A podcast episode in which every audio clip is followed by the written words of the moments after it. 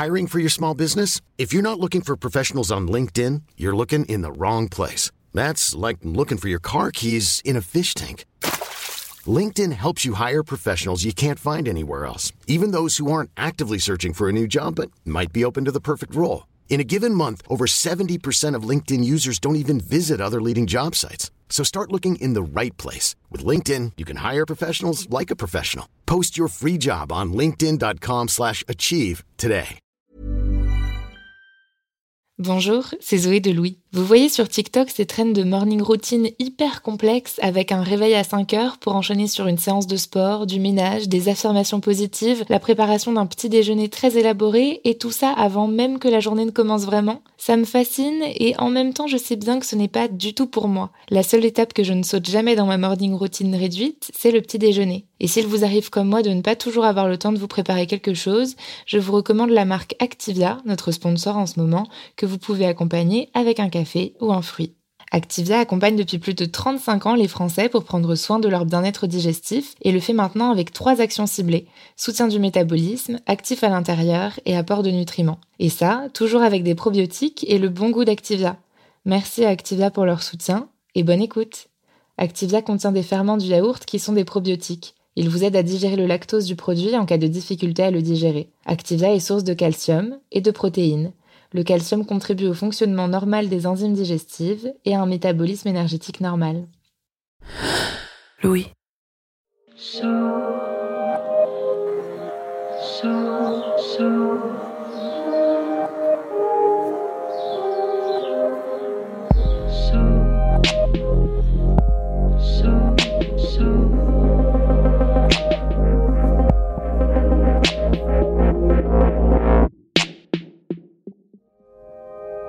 Si vous avez déjà été amoureux, je vous souhaite d'avoir éprouvé l'exaltation du moment où vous pensez, à raison ou à tort, que la personne que vous aimez est celle avec laquelle vous allez passer le reste de votre vie et que cette vie à venir vous paraît follement excitante.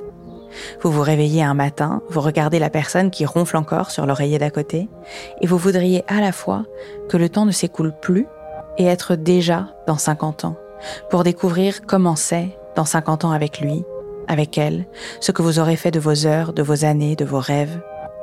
Vous vous voyez tous les deux, un peu plus fébriles et beaucoup plus ridés, mais vous n'imaginez pas forcément que vous ne connaîtrez plus tout de cette personne-là. Que sur le chemin des épreuves et des joies, elle sera devenue autre, ou partiellement autre, ou secrètement autre. Et que peut-être vous ne voudrez pas le voir.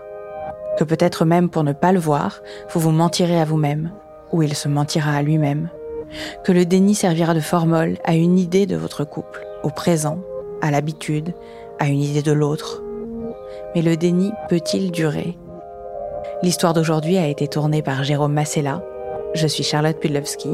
Bienvenue dans Passage.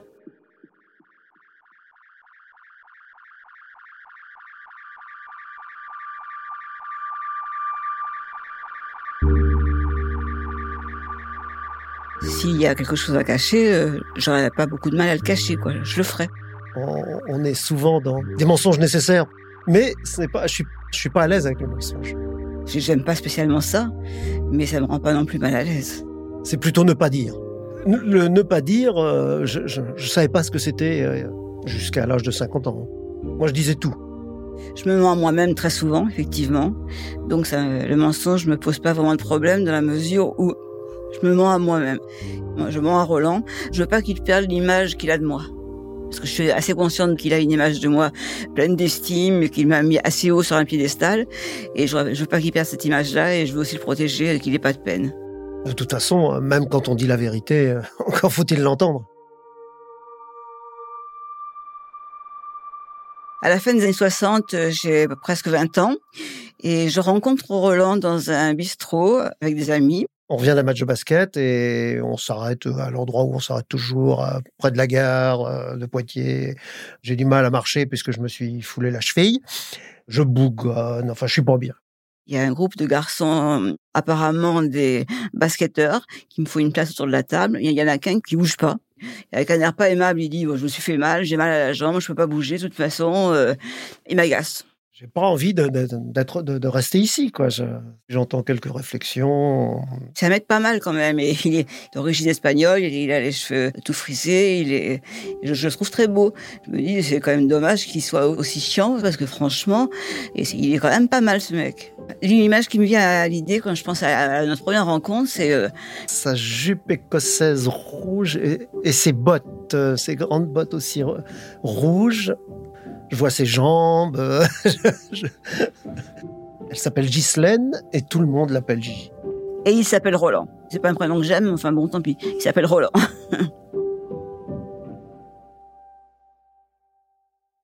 Nous nous marions le 3 juillet 71. J'ai 19 ans et des poussières. Deux ans après notre rencontre. J'ai 23 ans. On est assez bohème, assez libre. Euh, on a une voiture, un grand appartement où il y a des copains midi et soir, euh, même la nuit. Euh, et on voyage beaucoup. On... porte des jupes longues, on a des fleurs un peu partout. J'adore mes jupes longues, j'adore me maquiller avec du col, avec mon parfum patchouli. C'était une époque superbe. Je veux un enfant, même peut-être plusieurs. Je me vois pas m'occupant d'un enfant, je suis pas très maternelle. J'ai pas envie de voir mon corps se déformer. J'ai pas envie qu'un enfant prenne ma place auprès de Roland. Mais Roland a envie d'un enfant et moi j'aime Roland et j'ai envie de lui faire plaisir.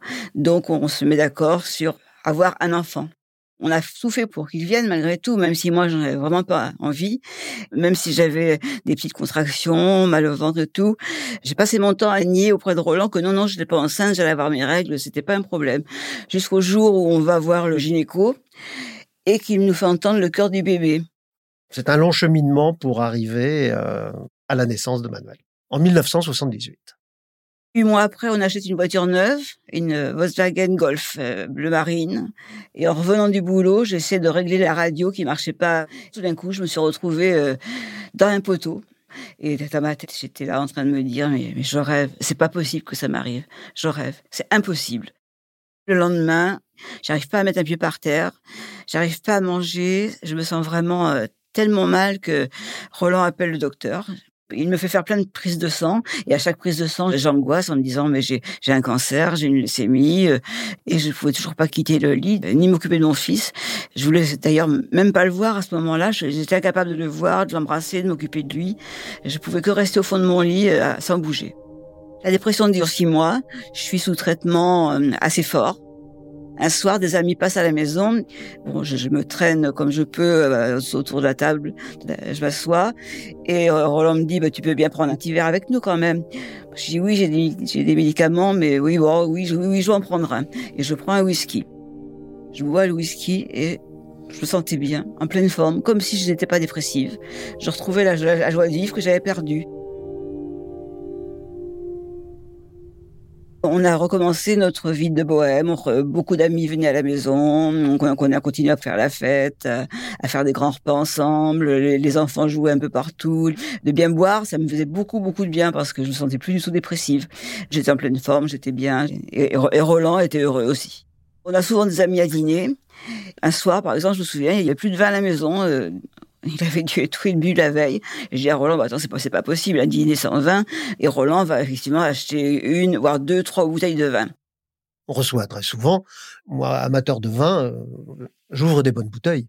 Bon, si on est quatre, euh, on se fait une bouteille. Et souvent aussi, lorsqu'on est tous les deux, on peut boire un verre de vin euh, à table. Et moi, je suis très heureuse. Et pendant plusieurs années, euh, tout va bien. Manuel grandit, grandit bien. C'est un, très beau petit garçon. Euh, je l'adore. Je voulais pas d'enfant, mais là, je suis tombée dans l'opposé. Je suis folle de mon fils. Un soir, Manuel a trois ans, donc elle rentre, oh, je l'embrasse et je, lui dis Mais t'as bu? Il y a comme un, éclair euh, qui passe, mais bon, ça ne va pas plus loin. elle couche Manuel, on lui raconte l'histoire. Pour moi, ça ne va pas plus loin. Le j'ai bu euh, s'évapore. Entre nous trois, ça, roule bien. Les copains sont toujours là. C'est bien. C'est une, très belle vie. En 1987, à Poitiers, il y a le congrès mondial des sourds et aveugles. Et ce congrès mondial, je dois y intervenir en tant que conférencière. Je relis mes notes à la maison, il est, il est, il est 15 heures, puis je me dis, oh, je me servirais bien un verre, donc je vais prendre un verre, mon verre de whisky, je continue à relire mes notes. J'avais bien bossé, j'avais fait du bon boulot, j'estimais avoir fait du bon boulot, donc je me suis pris ce verre un peu comme une récompense. Il m'a fait du bien, j'étais heureuse de le boire. Pendant qu'elle est dans des hauteurs scientifiques, moi je suis responsable de l'intendance, c'est-à-dire je gère euh, beaucoup l'organisation des loisirs où l'on va visiter euh, cinq virées dans le coin, La Rochelle, les caves de Vouvray. Il y avait plein de choses et on a préparé ça sur un an, plus d'un an. Je fais ma conférence, je suis très détendue, je suis très naturelle, euh, tout se passe bien. Et on passe une semaine d'enfer. C'est vraiment une super semaine c'est mondial. Donc il y, a tous les pays, mais notamment un groupe d'anglais. Alors on sort tous les soirs avec eux. Ils boivent beaucoup de bière.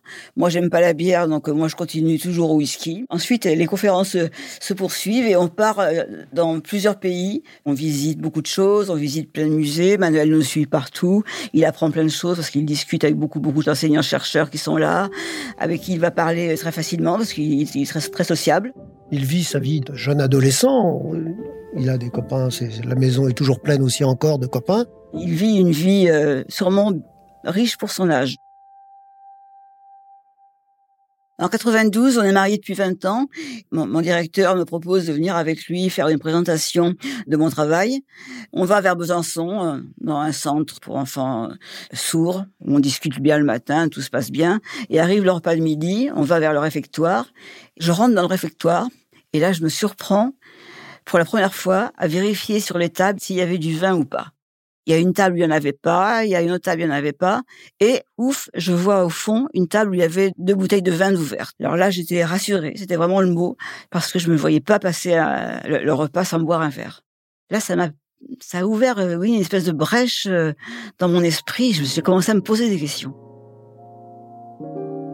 On travaille tous les deux dans la même euh, école euh, spécialisée, un centre d'éducation spécialisée pour sourds aveugles. Je commence à partir euh, deux jours par semaine, souvent, pour dépister des enfants sourds profonds qui risquent de développer un syndrome. Et un jour, en déplacement, je suis dans un aéroport avec le directeur de l'établissement, qui est un, copain. Et à brûle pour point, il me, dit Elle boit beaucoup, Gigi et je me sens vraiment euh, agressé. Je le vois tout d'un coup comme un ennemi, quoi. De quoi, de quoi il se met euh, Écoute, tu, le vois bien, quand on est euh, les uns chez les autres, on boit tous pareil. L'impression de malaise reste quand même toute la journée, je crois. Je me souviens de l'atterrissage. Il pleuvait tellement, on voyait pas la piste. Je dis, oh, tout va mal. Enfin, j'ai eu ce sentiment de, allez, on va s'écraser, puis il y aura plus de soucis, quoi. C'est un flash de, d'une seconde, hein, c'est tout. La seconde d'après, l'atterrissage fait et tout, c'est complètement disparu, et puis tout va bien, la fête continue. À la fin des années 80, j'ai des problèmes de thyroïde parce que donc je me sens pas bien, je me sens toujours fatiguée, euh, j'ai toujours froid. Et, quand je vais consulter mon docteur, il me dit ça c'est un problème de thyroïde. Il faut aller voir à l'hôpital le chirurgien pour qu'il vous passe une scintographie. Il y a un changement dans les, dans les habitudes. Parfois à 19h, elle, trouve une excuse pour aller se coucher. Le fait euh, qu'elle se couche très tôt, euh, ça ne me gêne pas trop parce que j'ai tellement d'activités entre la peinture, la sculpture les dégustations de vin, euh, j'en anime, je participe à pas mal avec des professionnels. Euh, je suis dans un, tourbillon d'activités. Et euh, on continue à faire la fête, à boire. par contre, il y a quand même une chose qui m'inquiète, qui commençait aussi à m'inquiéter en même temps, c'est que j'avais pris beaucoup de poids. Et ça, ça m'ennuyait énormément parce que j'étais quand même plutôt mince. Et surtout, comme tout le monde, bien, bien entendu, arrêtait pas de me dire, mais qu'est-ce que tu as grossi? Qu'est-ce qui t'arrive? J'avais bien pris euh, pas loin de 10 kilos. Alors, elle prend du poids, mais la thyroïde, son problème de, de, thyroïde, euh, moi, ça me va comme explication et je la soutiens de bonne foi. J'ai très peur qu'on voit que je bois parce qu'il y a quand même pas mal de choses qui peuvent commencer à l'indiquer, notamment la prise de poids. Moi, je sais pertinemment que c'est lié à l'alcool, parce que je connais le nombre de calories qu'il y a dans un verre d'alcool. Ce jour-là, je commençais vraiment à, me poser des questions et à pas être bien par rapport à ça. Alors, je vais, j'ouvre le bar de la maison, je prends, je me sers un verre de whisky que je bois très vite. Et euh, ben là, aussitôt, mes angoisses par rapport à ça s'envolent. Et puis je me dis, bon, ben non, c'est pas grave, ça, c'est rien du tout, quoi. C'est, ça passe. À la maison, euh, malgré la thyroïde, on, fait toujours des bons repas, on fait accompagner de beaux vins, puisque moi j'ai souvent des vins aussi à, à tester. Euh. après tout, quand on est entre amis, elle sait être drôle, elle est, elle est encore plus amoureuse. ça me va vraiment très bien. Quand je suis à table avec mon mari ou avec d'autres personnes, je contrôle énormément ce que je bois pour ne surtout pas boire plus que les autres. Mais je me rattrape euh, en allant me servir toute seule à boire euh, à la cuisine euh, ou dans le bar ou, voir finir les verres des invités. Je finis le verre. Bon, je me dis c'est pas très hygiénique, mais tant pis, je finis ce verre. Mais j'ai la chance que j'ai, c'est que je tiens très très bien l'alcool. J'ai une grande tolérance à l'alcool. On a beaucoup de monde à la maison, dont des, Grecs professionnels de, comme nous auprès de sourds aveugles. Gigi a préparé un, superbe bœuf bourguignon. Elle amène le plat et elle lâche le plat par terre. Tout le monde rit, euh, puis tout le monde se précipite. Euh, on a, tout le monde en a ri, puis on a, on a fait du jambon fondu. Quand on croise passagèrement, les copains, quand ils viennent à la maison, ils se doutent de rien, j'en suis sûre. Mais mes collègues de travail, je ressens toujours euh, l'impression d'être surveillée, l'impression qu'elles savent. Progressivement, je deviens quand même de plus en plus angoissée, au point que le matin, en me levant, je me dis, moi, je, il faudrait bien que je boive, un verre, parce que je suis vraiment pas bien quand même. Puis je me dis, bah non, c'est pas possible, je vais pas boire dès le matin, c'est pas possible. Et là, je, bon, je, tire sur la corde le plus que je peux, et un beau matin, bah si, je prends un verre et, et je le bois. Et comme je vois que les bouteilles du bar diminuent et que mon mari va forcément s'en rendre compte, là, je commence à acheter du whisky seul et à le cacher. Et là, c'est le moment où je cherche des planques un peu partout euh, pour mettre des bouteilles de whisky. Je prends des petites bouteilles de whisky de mauvaise qualité parce que j'ai quand même mauvaise conscience à dépenser trop. Donc, euh, j'achète des bouteilles de, du, du mauvais whisky. Je cache dans la salle de bain, derrière du linge sale. Je cache euh, dans mon placard de cuisine, parce que je sais que Roland, il met pas souvent les pieds, au fond d'une cocotte, avec le couvercle par-dessus. Derrière des pots de fleurs où je suis la seule à arroser. Euh, dans le placard à chaussures, au fond. Enfin, les, les cachettes, j'en trouve, euh, j'en trouve de, de plus en plus. J'ai toujours une bouteille aussi dans mon sac à main qui me suit partout, que je bois au fur et à mesure que, que mes angoisses montent. L'alcool, en fait, il m'apporte plus du tout euh, le bonheur que je ressentais. Euh, au contraire, il a plutôt tendance à m'angoisser plus qu'autre chose. Roland, lui, je, le vois, il profite toujours à, fond de notre vie euh, bohème, conviviale. moi, maintenant, je, fais semblant parce que je suis plus du tout dans l'ambiance. Alors, je fais mine d'être heureuse, d'être joyeuse, d'être alors, alors qu'au fond de moi, je suis malheureuse et mal comme les pierres. En 95, j'ai en réunion avec trois collègues, ça va, ça va très mal ce jour-là. Euh, j'ouvre mon sac où il y avait une bouteille de Porto euh, et en ouvrant mon sac, cette bouteille tombe et roule sous les pieds de mes collègues. Là, je suis très, très, très, très mal. Je la ramasse euh, et, je trouve une espèce d'excuse vite en disant oh j'ai oublié de la mettre dans le bac à verre ce matin en partant c'est vrai juste et je, je me rassois mais bon il y a un grand silence et je sens que mes collègues là aucune n'est dupe il y a aussi une rumeur qui court à mon sujet, comme quoi je boirais euh, de l'alcool euh, à 90 avec du jus d'orange. Euh, j'irais même jusqu'à boire de l'eau de Cologne des enfants avec du jus d'orange. Les femmes de ménage m'auraient aperçu le faire et ce bruit court dans, toute la maison, ce qui malheureusement est vrai. Et je suis alors convoquée par la direction. J'entre dans le bureau du directeur et là, il me raconte ce que les femmes de ménage ont vu. Et là, je me sens devenir livide. Je me sens comme une petite fille qui se fait gronder par son papa. Et je rentre chez moi et j'appelle le docteur. Je ne lui dis pas la vérité. Je lui dis que je me sens mal. Alors, il prend ma tension qui était très élevée. Et il me dit, bon, bah, je vais vous arrêter là pour 15 jours, effectivement. Et c'est là que les arrêts maladie euh, commencent. En 1996, bon, je rentre chez moi, je me sers mes whisky plutôt, parce que c'est pas mon whisky, mais c'est mes whisky. Euh, mon fils fait ses devoirs dans sa chambre. Euh, mon mari va rentrer d'ici peu je me sens vraiment mal. Il faut absolument que je m'allonge, je me sens vraiment très mal. Je m'allonge sur le lit et là j'ai l'impression que je perds un peu conscience. Je rentre et elle est sur le lit. Euh, et là je vois des médicaments à côté d'elle. Je commence à reprendre mes esprits. Euh, mon fils ne s'est rendu compte de rien parce qu'il continue à faire ses devoirs. Mais mon mari me dit mais qu'est-ce qui t'arrive? Qu'est-ce qui se passe? Pourquoi t'es couché? Qu'est-ce qui est? J'ai dit ben, je sais pas. J'ai eu, euh, je crois que je me suis un peu évanouie. Je sais pas ce qui s'est passé. Euh, il me dit bah ça, ça, ça, c'est encore ta thyroïde. C'est pas possible. Alors qu'on appelle le docteur là. Le médecin arrive et gobe tout. Oui, c'est ma thyroïde. Donc je suis encore de nouveau arrêtée pour un, assez longtemps là. Ce qui m'arrange. Ça paraît irrationnel, mais des flashs reviennent. Le soir où elle rentre, où je lui dis T'as bu? Euh, la, conversation avec le directeur, euh, le plat qu'elle échappe euh, sur le parquet, et certainement tout un tas d'autres choses que là j'oublie, mais je ne suis pas surpris. Ma conviction, c'est que c'est une tentative de suicide. Je pense déjà au coma éthylique. Mais bon, je dis rien évidemment. Euh, je laisse ça sur le compte de la thyroïde. C'est bien, c'est bien plus euh, facile pour moi. C'est quand même un effroi de voir ça. Là, j'ai vraiment peur, peur, peur. Mais très rapidement, l'épisode est oublié. Euh, une image, c'est facile à oublier en fait.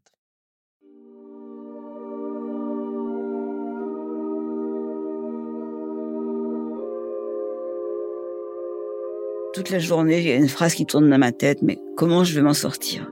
Comment je vais faire? Là, j'ai vraiment conscience d'être alcoolique, parce que la thyroïde a beau jeu, mais je, sais au fond de moi que je suis alcoolique et dépendante. Je suis complètement euh, au, fond du trou, je sais plus, je sais plus quoi faire, je sais plus.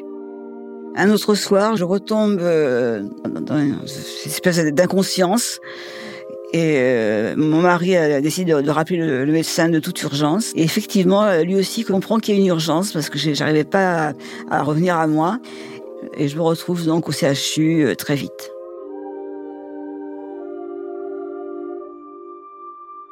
Je suis dans la chambre euh, de l'hôpital.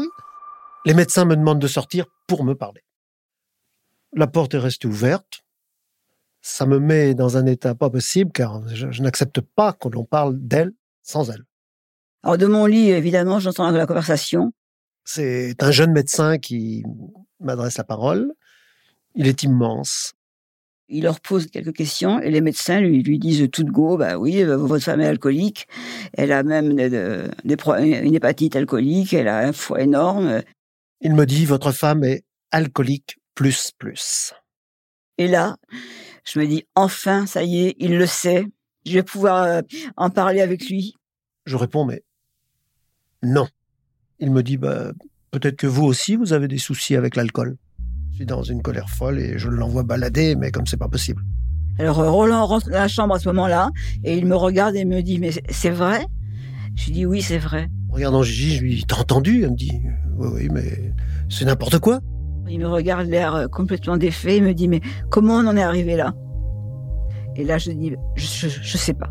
Et je me dis je m'en tirerai plus, c'est fini. J'ai l'impression de repartir sur de bonnes bases. Une fois sorti de l'hôpital, pour moi, c'est pas si grave. Elle a abusé une fois ou deux. Bon, euh, j'ai eu peur, j'ai vraiment eu peur qu'elle meure, ça c'est sûr. Mais ça va s'arranger. Donc là, je suis euh, officiellement alcoolique. C'est super un peu partout. Donc je me sens libérée, je peux me conduire en alcoolique. Au retour à la maison, je ne suis plus tout à fait le même.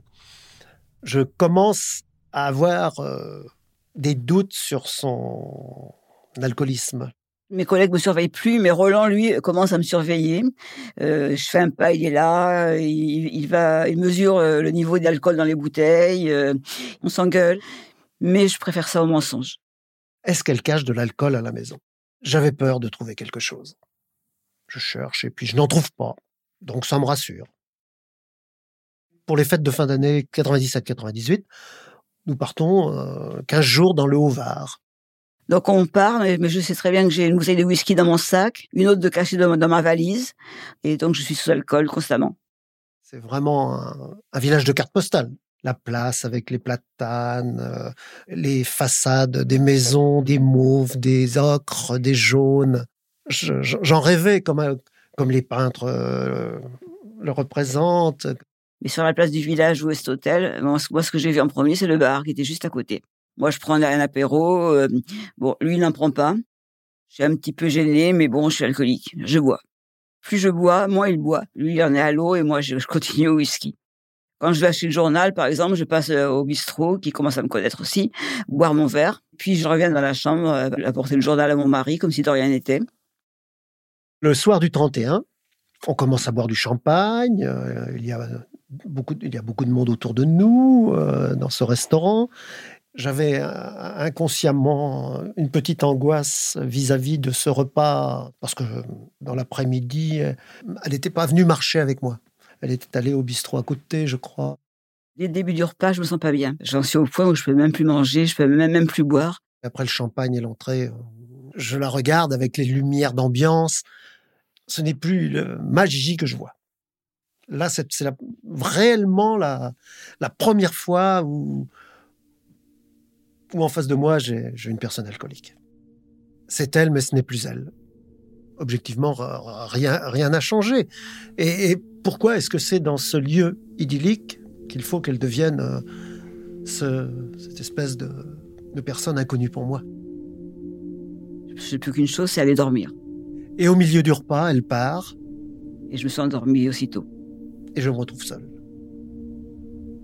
Les gens avec qui l'on mangeait dans la semaine, puisqu'on était en demi-pension, voient bien le, malaise et m'invitent euh, avec eux. J'y vais, mais je, à un moment donné, au moment du dessert, je me dis, mais pourquoi est-ce que tout le monde voulait absolument que, que je vois qu'elle était comme ça? C'est une question que je me pose. Pourquoi est-ce que je devais voir son alcoolisme? Pourquoi est-ce qu'il est qu'il faut le voir? Laissez-moi être heureux, quoi. À minuit, on sort euh, pour trinquer et se souhaiter la bonne année au milieu de gens que je connais à peine. C'est beau et tragique à la fois c'est terrible. C'est une remise en cause de, moi-même aussi. Et accepter que j'ai pu être dans le déni, c'est c'est pas évident non plus. En quelques jours, euh, je me rends compte, ça fait 20 ans que je regarde ailleurs. Et en rentrant, je trouve les cachettes de l'alcool.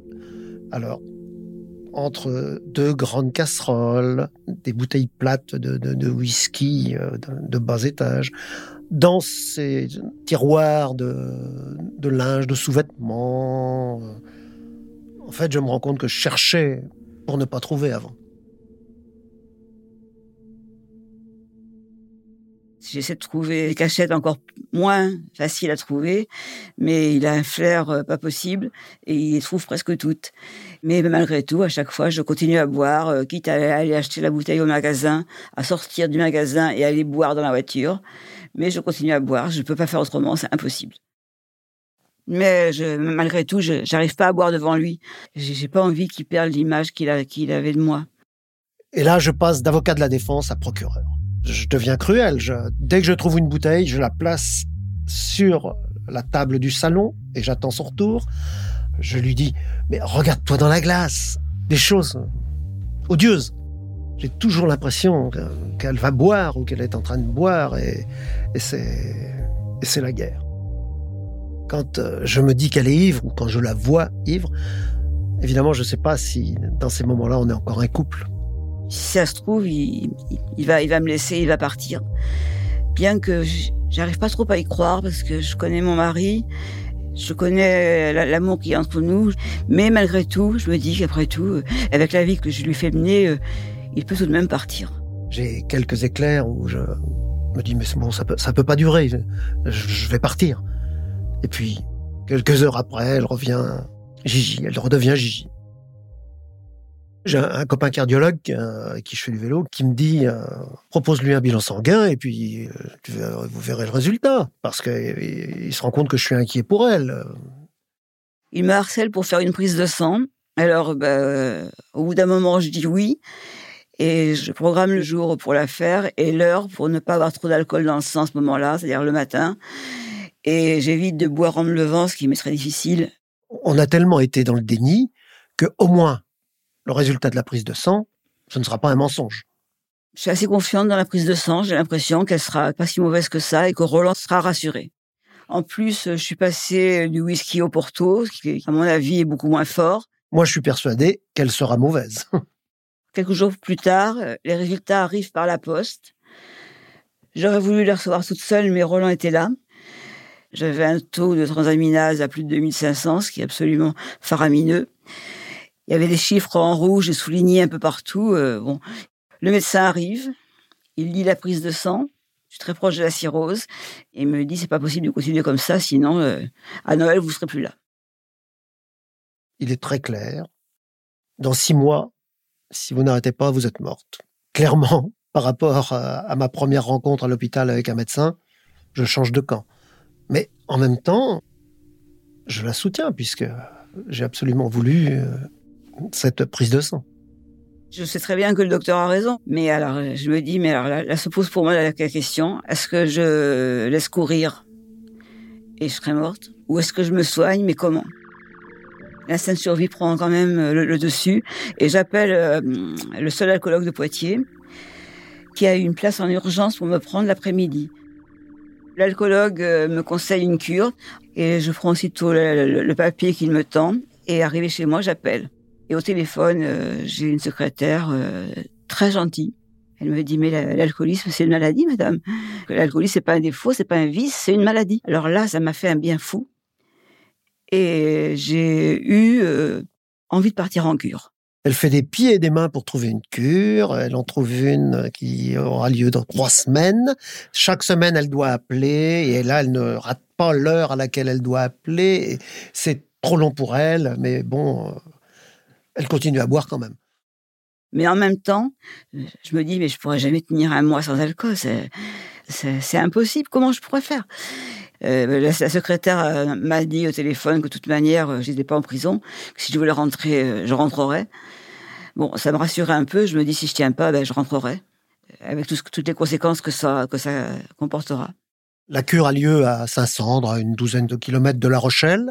Le matin de partir, je m'enfile directement une fiole de whisky. Je l'accompagne et et cette euh, route de La Rochelle que l'on connaît bien, qui est d'habitude la route des vacances, du, soleil et des plages, il y a un silence de plomb. On s'échange très très peu de paroles. Elle, euh, c'est vraiment, je revois cette quatre voix et le silence.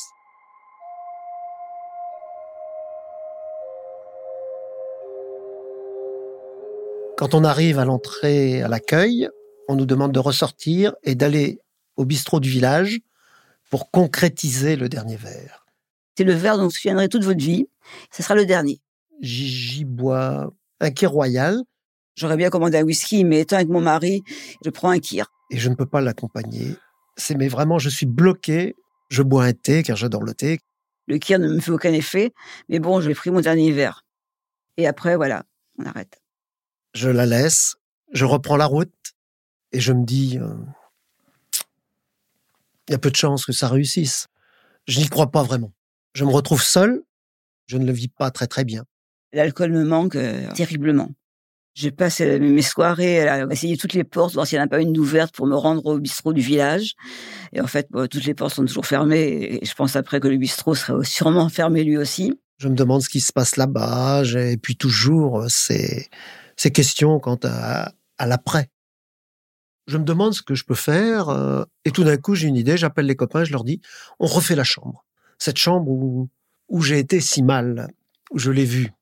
Elle, dans le coma deux fois, euh, le soir après, en train de, dormir, ronfler même. Cette cure, en fait, est basée beaucoup sur la psychothérapie de groupe. On cherche en nous euh, qu'est-ce qui a pu nous faire mal, qu'est-ce qui a pu nous pousser à boire. Dès le premier soir du retour, je ne bois plus une goutte d'alcool. Je décide moi aussi de ne pas en boire. Au bout de dix jours, je suis sevré physiquement, j'ai plus d'alcool dans le sang, et Roland vient me voir. Je la trouve euh, déjà changée. Elle est moins bouffie, les rougeurs ont quelque peu disparu. Moi, je, je repars un peu plus confiant. Il y a de l'espoir. Mais le lendemain, au téléphone, elle me demande de ne pas revenir. Parce que c'est mon combat, c'est euh, à moi seul. On nous l'a assez répété euh, en psychothérapie. Alors là, c'est au bout de 30 ans de mariage, j'ai l'impression de me faire jeter. Même si on est marié depuis 30 ans et qu'on en a 50, cette cure, c'est à moi. Elle est à moi seule. Mais elle m'appelle tous les soirs. Elle me dit que ça évolue bien, mais sans, sans, sans plus. Une fois de plus, je suis obligé de la croire. Et au bout de 15 jours, bon, je me couche toujours aussi mal, mais le matin, je sens en me réveillant que je suis différente. Je me lève euh, très vite, je fonce à la fenêtre, j'ouvre le rideau euh, quitte à réveiller mes compagnes de chambre. Je vois le jour qui se lève, toutes les arbres, les fleurs, les maisons. Je vois les choses claires, propres, nettes. C'est de toute beauté. Ça fait longtemps que je n'avais pas vu déjà le lever du soleil. Je reviens un bonheur d'enfant.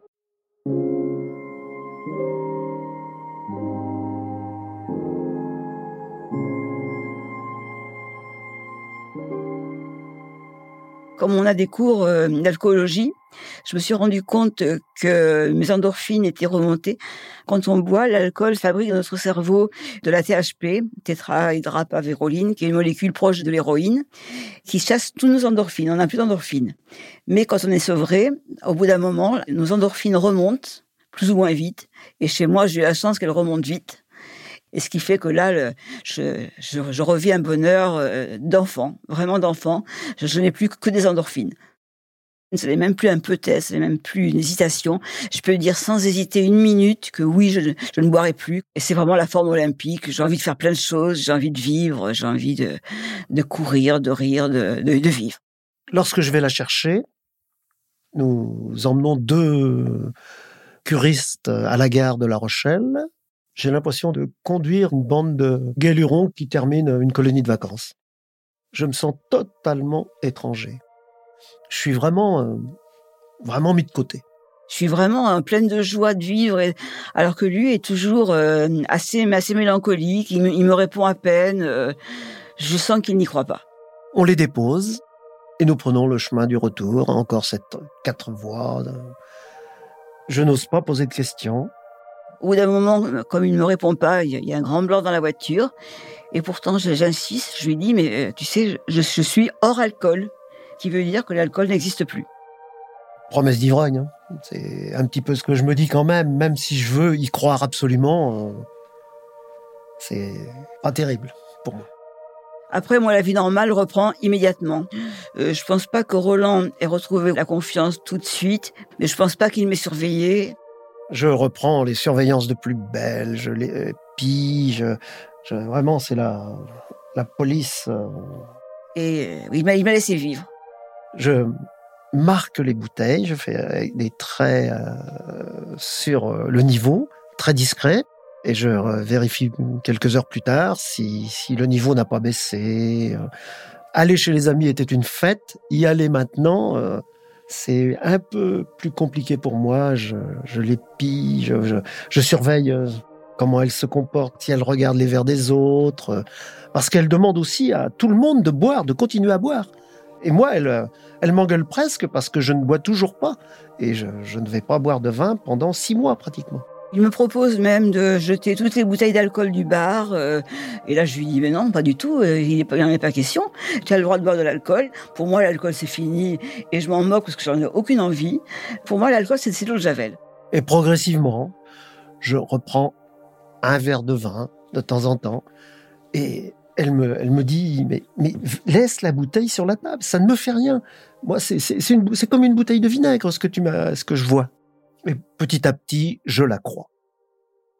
Pendant encore quelques années, lorsque nous sommes très très très nombreux, réveillons ou alors les fêtes euh, dans la commune, euh, quand je ne la vois pas pendant quelques heures, euh, j'ai encore des peurs, des angoisses. Et puis, tout, tout cela a disparu. Au bout de deux ans, nous trouvons une maison à la campagne, une vingtaine de kilomètres de Poitiers. Ça fait longtemps que j'avais envie de quitter Poitiers parce que pour vivre à la campagne, c'était un de mes rêves. Mais euh, faire la route alcoolisée euh, tous les jours pour aller travailler ou pour aller faire des courses ou autre, c'était impossible pour moi. Je me serais fait arrêter, je savais très bien. Donc euh, j'avais renoncé à ce, à ce désir de vivre à la campagne. Gigi entre au groupe folklorique, les Gailles Chapeloises, ça a été comme un nouveau départ. On s'est mis à faire plein d'activités, euh, du théâtre. Euh, moi, j'ai monté un atelier informatique pour les personnes âgées. J'ai fait de la danse folklorique euh, et tout ça sans boire d'alcool. J'avais ma, bouteille de, coca à l'époque. Je buvais beaucoup de coca. Et je n'avais qu'une peur, c'est que les enfants me, boivent mon coca avant moi. Alors, je, je cachais la bouteille de coca. Aujourd'hui, euh, j'anime un forum pour aider les malades alcooliques et leur entourage. J'anime aussi un groupe alcool sur Facebook. pour que d'autres gens euh, sachent qu'on peut se lever euh, sans avoir envie de boire et en étant heureux de vivre. Souvent le matin, je me réveille en me disant mais quelle chance, je ne bois plus. Entre ma prise de conscience, la prise de sang et la prise de décision de Gigi, ça a été très très très rapide. En participant au forum et au groupe sur Facebook, je me suis rendu compte euh, que le fait que les endorphines soient revenues aussi vite chez moi est un cas euh, qui existe, mais qui est très rare. Donc j'ai quand même eu beaucoup de chance. Pour toute cette histoire, je ne ressens pas de euh, culpabilité. J'étais une droguée, je ne pouvais pas faire autrement, c'était impossible. Dans cette aventure, ce qui me gêne le plus, c'est ce déni, mon déni vis-à-vis de, de ce qui se passait. Quoi. C'est bon, l'alcool, c'est l'alcool, mais l'alcool appartient à Gigi, mais le déni m'appartient. J'ai compris bien plus tard qu'on ne peut pas. C'est pas l'autre qui peut arrêter l'alcool. C'est la personne qui doit. J'ai eu la peine pour lui. J'étais malheureuse de le rendre malheureux. Par contre, si je n'avais pas été dans le déni, ça aurait été la guerre et peut-être, étant donné la personnalité de Gigi, je pense. Alors là, là, on aurait peut-être pu se séparer. En fait, on a traversé toute cette aventure ensemble. Ça a dû certainement nous fortifier, je crois, notre couple, nous, nous, rapprocher encore, nous rapprocher encore un peu plus. Ce problème d'alcool nous a renforcés. Euh, alors, euh, tous les deux, on s'est encore plus rapprochés. Et euh, ça nous a vraiment soudés encore plus. Mon mari n'a pas changé. Il est toujours comme il était quand je l'ai rencontré. Bougon, râleur, mais adorable. Il me soutient toujours. Donc c'est quand même du bonheur de vivre avec lui. Et puis c'est quand même une, sacrée preuve d'amour qu'il m'ait soutenu pendant tout ce passage qui était beaucoup se réparti, je pense. Après 50 ans de mariage, elle est redevenue euh, celle dont, dont j'étais amoureux. Euh, elle est toujours cette euh, jeune fille en, en jupe écossaise et en bottes rouges, et dont je suis encore amoureux, mais ne faut pas lui dire.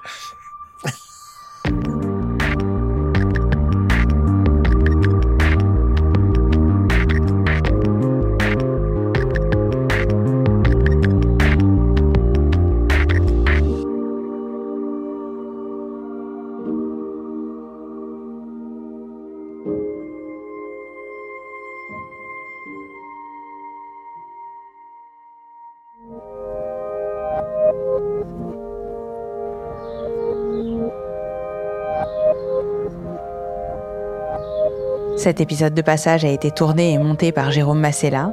La musique et la réalisation sont de Marine Kéméré et le mix de Jean-Baptiste Aubonnet. Maud Benakcha est la chargée de production de Passage. Maureen Wilson, Anaïs Dupuis et Mélissa Bounois ont supervisé l'éditorial et la production. Le générique de Passage a été composé par November Ultra.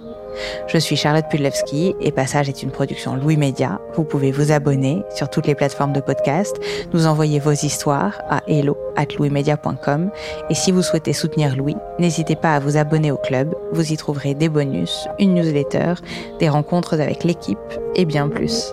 louismedia.com slash club. À très vite.